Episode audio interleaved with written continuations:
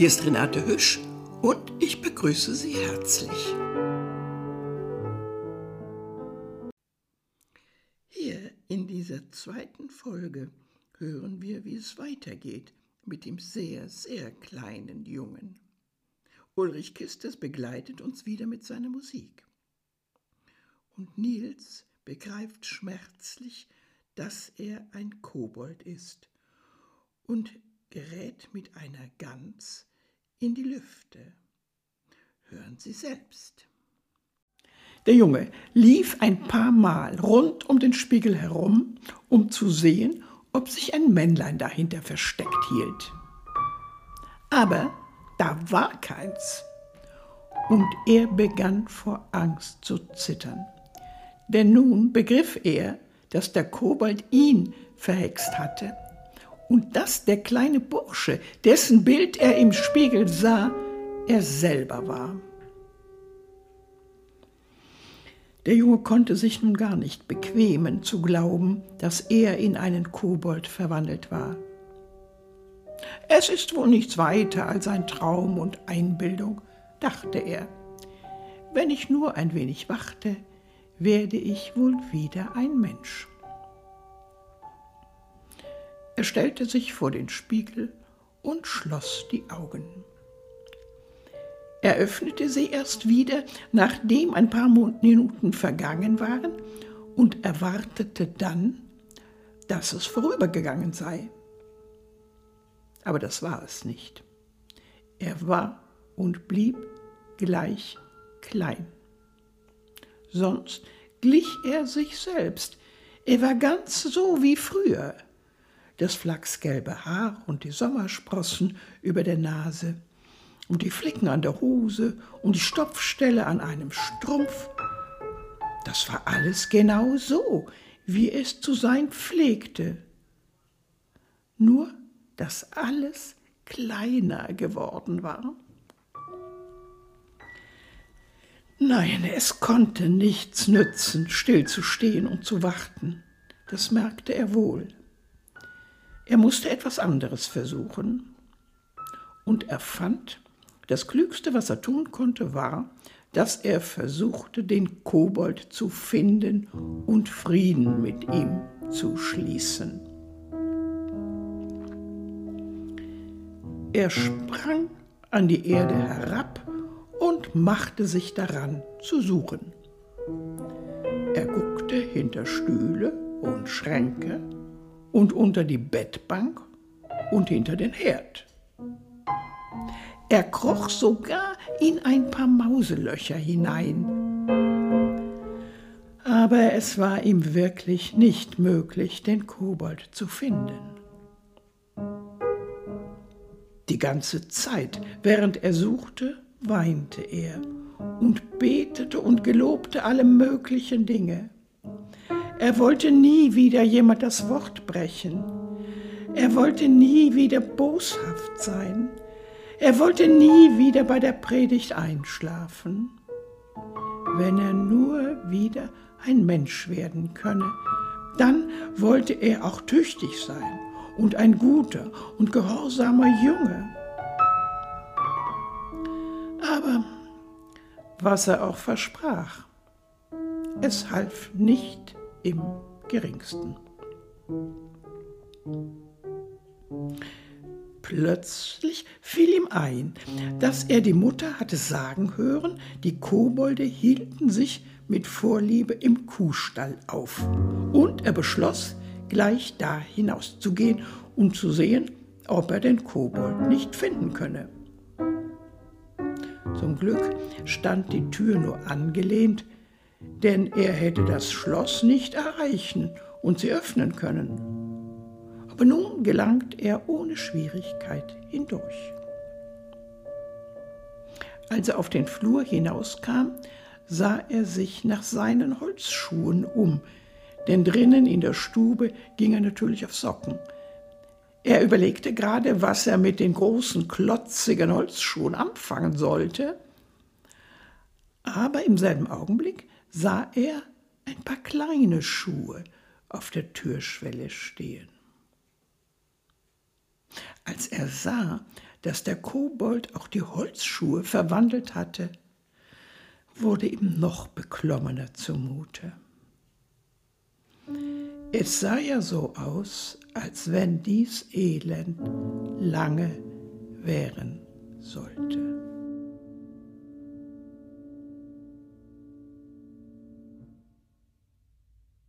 Auf der alten Eichenplanke, die vor der Haustür lag, hüpfte ein Spatz. Kaum hatte er den Jungen erblickt, als er dit, dit, dit rief. Nein, seht doch nur den Gänsejungen Nils. Seht den Däumling, seht den Däumel, Nils Holgersson. Sogleich wandten sowohl die Gänse als auch die Hühner ihre Köpfe herum, und es entstand ein schreckliches Gegackere. Kikeriki, krähte der Hahn, das ist gut genug für ihn. Kikeriki, er hat mich an meinem Kamm gezupft. Gut, gut, gut, gut, das ist genug für ihn, riefen die Hühner. Und so blieben sie dabei bis ins Unendliche. Die Gänse flogen in einem dichten Haufen zusammen, steckten die Köpfe zusammen und fragten, Wer kann das doch nur getan haben? Wer kann das doch nur getan haben? Wer kann das doch nur getan haben? Aber das Sonderbarste bei dem Ganzen war, dass der Junge verstand, was sie sagten. Er war so erstaunt, dass er still auf der Treppenstufe stehen blieb und lauschte. Das muss daher kommen, weil ich in einen Kobold verwandelt bin, sagte er. Darum kann ich die Sprache der Vögel verstehen. Er fand, es war unleidlich, dass die Vögel nicht aufhören wollten zu sagen, dass es genug, gut, genug, gut, genug, gut, genug für ihn sei. Er warf einen Stein nach ihnen und rief, So schweigt doch still, ihr Lumpengesindel.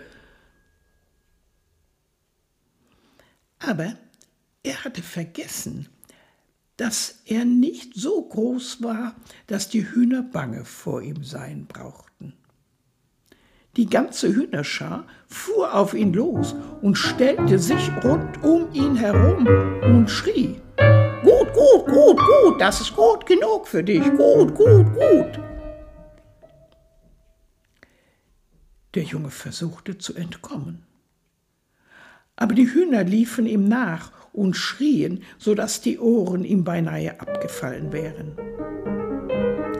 Er wäre ihnen wohl nie entronnen, wenn nicht die Hauskatze des Weges gekommen wäre.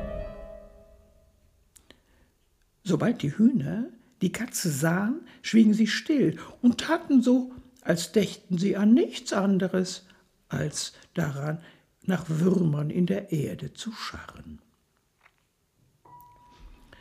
Der Junge lief schnell zur Katze hin. Liebe kleine Mietz, sagte er, du kennst ja alle Winkel und Schlupflöcher hier auf dem Hofe. Willst du mir nicht erzählen, wo ich den Kobold finden kann? Die Katze antwortete nicht sogleich. Sie setzte sich hin, legte den Schwanz hübsch in einen Kranz vor ihre Pfoten und starrte den Jungen an. Es war eine große schwarze Katze mit einem weißen Fleck auf der Brust. Ihr Haar war ganz glatt und glänzend im Sonnenschein. Die Krallen hatte sie eingezogen und die Augen waren ganz grau, bis auf einen kleinen, schmalen Spalt in der Mitte. Die Katze sah aus wie die personifizierte Frömmigkeit. Ich weiß recht gut, wo der Kobold wohnt, sagte sie mit sanfter Stimme. Aber Darum ist es nicht gesagt, dass ich es dir erzählen will. Liebe Mietz, du musst mir wirklich helfen, sagte der Junge. Siehst du denn nicht, dass er mich verhext hat? Katze öffnete die Augen ein wenig weiter, so dass die grüne Bosheit herauszulugen begann. Sie spann und schnurrte vor Wohlbehagen, ehe sie antwortete, soll ich dir vielleicht helfen, weil du mich so oft am Schwanz gezogen hast? sagte sie schließlich. Da wurde der Junge wütend und vergaß, wie klein und machtlos er war. Ich kann dich noch einmal am Schwanz ziehen, sagte er und fuhr auf die Katze los. Im selben Augenblick war die Katze so verändert, dass der Junge kaum glauben konnte, es sei dasselbe Tier. Jedes Haar auf ihrem Leibe sträubte sich. Der Rücken krümmte sich, die Beine streckten sich, die Krallen kratzten in der Erde, der Schwanz wurde kurz und dick, die Ohren legten sich zurück, der Mund fauchte, die Augen standen weit offen und funkelten wie glühende Kohlen. Der Junge wollte sich nicht von einer Katze bange machen lassen, sondern ging noch einen Schritt vor. Aber da fuhr die Katze mit einem Sprung gerade auf den Jungen los, warf ihn um und stellte sich über ihn, die Vorderpfoten auf seiner Brust und den Rachen über seiner Kehle. Der Junge fühlte, dass die Krallen ihm durch die Weste und das Hemd in die Haut drangen, während die scharfen Eckzähne seine Kehle kitzelten. Er schrie aus Leibeskräften um Hilfe. Aber es kam niemand. Und er glaubte bestimmt, dass seine letzte Stunde geschlagen habe. Da merkte er, dass die Katze die Krallen einzog und seine Kehle freigab. So, sagte sie, jetzt mag es genug sein. Diesmal will ich dich um meiner Hausmutter willen loslassen. Ich wollte nur, dass du wissen solltest, wer von uns beiden jetzt der Stärkere ist. Damit ging die Katze ihrer Wege und sah ebenso glatt und fromm aus wie vorher, als sie kam. Der Junge war so verlegen, dass er kein Wort sagte, sondern sich nur beeilte, in den Kuhstall hineinzukommen, um nach dem Kobold zu suchen. Da waren nicht mehr als drei Kühe,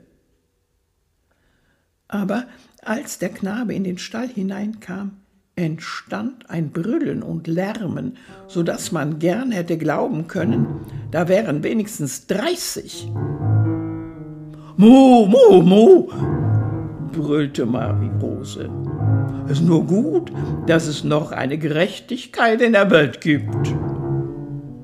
Mu, mu, mu, mu, stimmten sie alle drei ein. Er konnte nicht hören, was sie sagten. So riefen sie durcheinander. Der Junge wollte nach dem Kobold fragen, aber er konnte sich kein Gehör verschaffen, weil die Kühe so loslegten. Sie benahmen sich so, wie sie zu tun pflegten, wenn er einen fremden Hund zu ihnen hineinließ. Sie schlugen mit den Hinterbeinen aus, rissen und zerrten an ihren Halsketten, drehten die Köpfe nach außen und stießen mit den Hörnern nach ihm. Komm du bloß heran, sagte Maimose, dann will ich dir einen Stoß versetzen, den du so bald nicht wieder vergisst.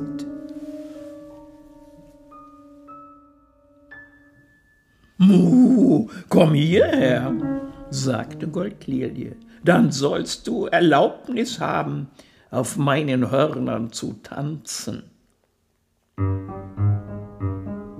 Komm nur hierher, und dann sollst du fühlen, wie es schmeckte, wenn du mit deinen Holzschuhen nach mir warfst, wie du es diesen Sommer so oft getan hast, brüllte Stern.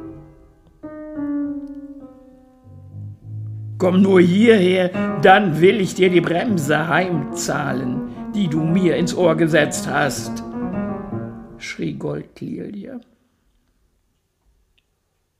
Mairose war die älteste und klügste von ihnen, und sie war die allerzornigste.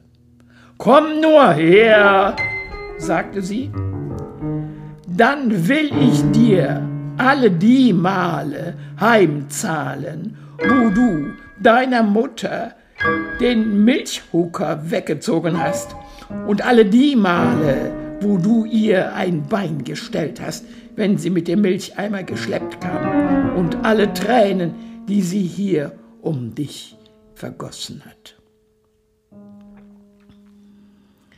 Der Junge wollte ihnen sagen, er bereue, dass er schlecht gegen sie gewesen war und dass er so etwas nie wieder tun wolle, wenn sie ihm nur sagen wollten, wo der Kobold sei. Aber die Kühe hörten nicht nach ihm hin. Sie wurden so erregt, dass er bange wurde, eine von ihnen könne sich losreißen, und er hielt es für das Beste, sich aus dem Kuhstall hinauszuschleichen. Als er wieder draußen war, befiel ihn eine große Verzagtheit. Er sah ein, dass niemand auf dem Hofe ihm helfen wollte, den Kobold zu finden. Und es würde wohl auch nicht viel helfen, wenn er ihn fand. Kroch auf den breiten Steinwall hinauf, der das Grundstück umgab und der mit Dornen und Brombeerranken bewachsen war. Da setzte er sich hin, um darüber nachzudenken, wie es werden sollte, wenn er nie wieder ein Mensch würde. Wenn nun der Vater und die Mutter aus der Kirche nach Hause kämen, würde große Verwunderung herrschen. Ja, im ganzen Land würde man sich verwundern. Und aus Ostwemmernhög und aus Torp und aus Kurup würden Leute kommen, aus der ganzen Wemmernhöger Heide würde man kommen, um ihn zu sehen. Und vielleicht würden der Vater und die Mutter ihn nach dem Kieriker Markt mitnehmen und ihn für Geld sehen lassen.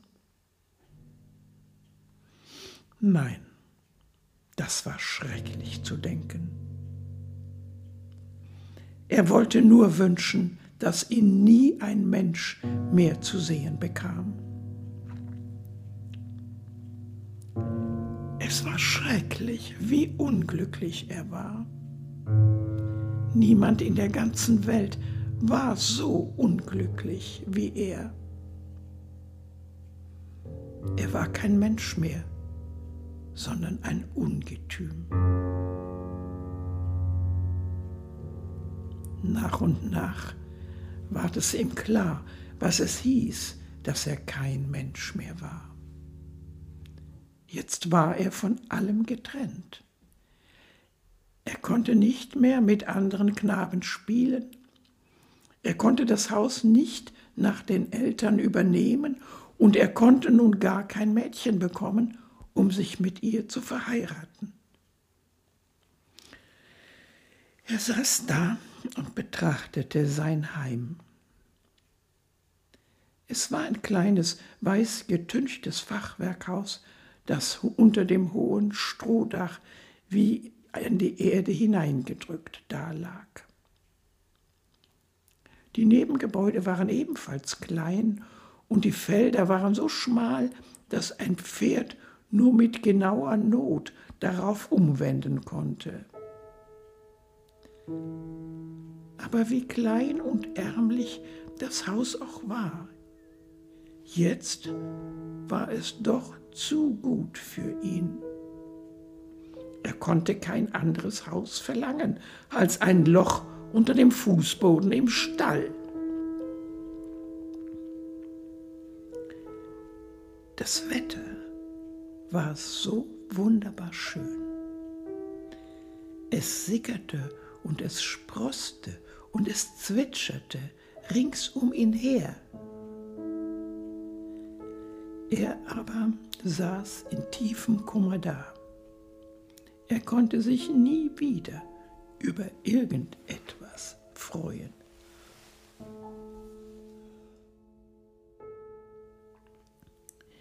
Nie hatte er den Himmel so blau gesehen wie heute. Und Zugvögel kamen dahergesaust. Sie kamen aus dem Ausland und waren über die Ostsee gereist. Sie waren gerade auf Simjuk zugesteuert und jetzt waren sie auf dem Wege gen Norden. Da waren sicher viele verschiedene Arten, aber er konnte keine andere erkennen als die wilden Gänse. Sie kamen in zwei langen Reihen geflogen, die sich in einem Winkel trafen. Es waren schon mehrere Scharen von wilden Gänsen vorübergeflogen. Sie flogen hoch oben, aber er konnte sie doch rufen hören. Jetzt geht's in die Berge, jetzt geht's in die Berge, jetzt geht's in die Berge. Als die wilden Gänse die zahmen Gänse sahen, die auf dem Hofe herumwatschelten, senkten sie sich zur Erde herab und riefen Komm mit, komm mit, komm mit. Die zahmen Gänse konnten sich nicht enthalten, einen langen Hals zu machen und zu horchen. Aber sie antworteten ganz vernünftig, wir haben es gut, so wie wir es haben, wir haben es gut, so wie wir es haben. Es war, wie gesagt, ein wunderbar schöner Tag. Mit einer Luft, in der zu fliegen eine wahre Freude sein musste, so frisch und leicht. Und mit jeder neuen Schar von wilden Gänsen, die vorüberflog, wurden die zahmen Gänse mehr und mehr unruhig. Ein paar Mal schlugen sie mit den Flügeln, als hätten sie Lust mitzufliegen. Aber dann sagte immer eine alte Gänsemutter, Seid doch nicht verrückt, die da oben werden noch frieren und hungern. einen jungen Gänserich erfasste eine heftige Reiselust bei all dem Rufen. Wenn noch eine Schar kommt, fliege ich mit, sagte er. Und dann kam eine neue Schar, die ebenso rief wie die andere. Da schrie der junge Gänserich, Wartet, wartet, wartet, wartet, ich komme! Er breitete die Flügel aus und schwang sich in die Luft hinauf. Aber das Fliegen war ihm etwas so Ungewohntes, dass er wieder auf die Erde zurücksank. Die wilden Gänse mussten seinen Ruf aber doch gehört haben. Sie kehrten um und flogen langsam zurück, um zu sehen, ob er kam. Wartet, wartet, rief er und machte einen neuen Versuch.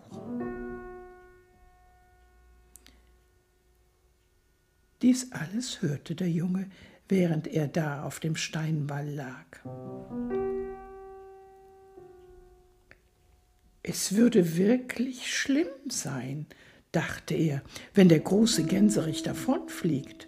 Vater und Mutter würden sehr ärgerlich darüber sein, falls er weg wäre, wenn sie aus der Kirche kommen.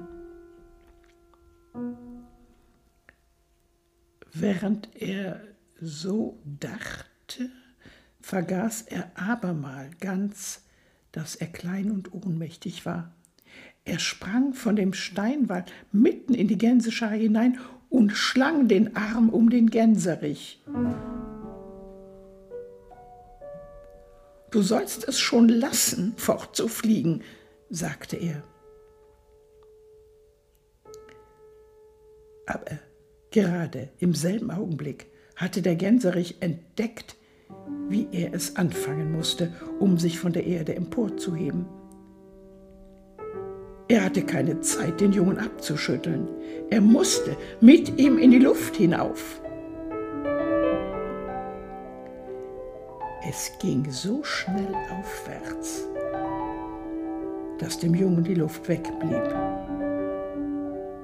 Ehe es ihm klar wurde, dass er den Hals des Gänserichs freigeben musste, war er so hoch oben, dass er sich totgefallen hätte, wenn er heruntergestürzt wäre. Das Einzige, was er tun konnte, um seine Lage ein wenig zu verbessern, war ein Versuch, auf den Rücken des Gänserichs hinaufzukommen.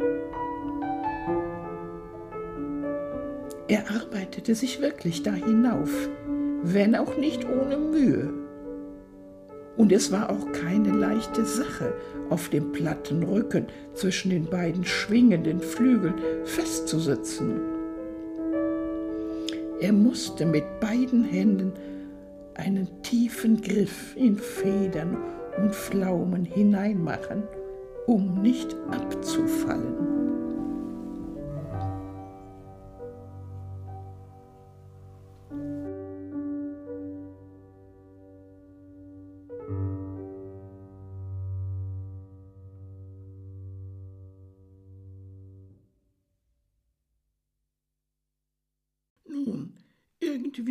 Wird es schon weitergehen. Bleiben wir zuversichtlich hier mit Nils und auch sonst in unserem Leben. Bleiben Sie uns gewogen und seien Sie herzlich gegrüßt. Ihre Renate Hüsch.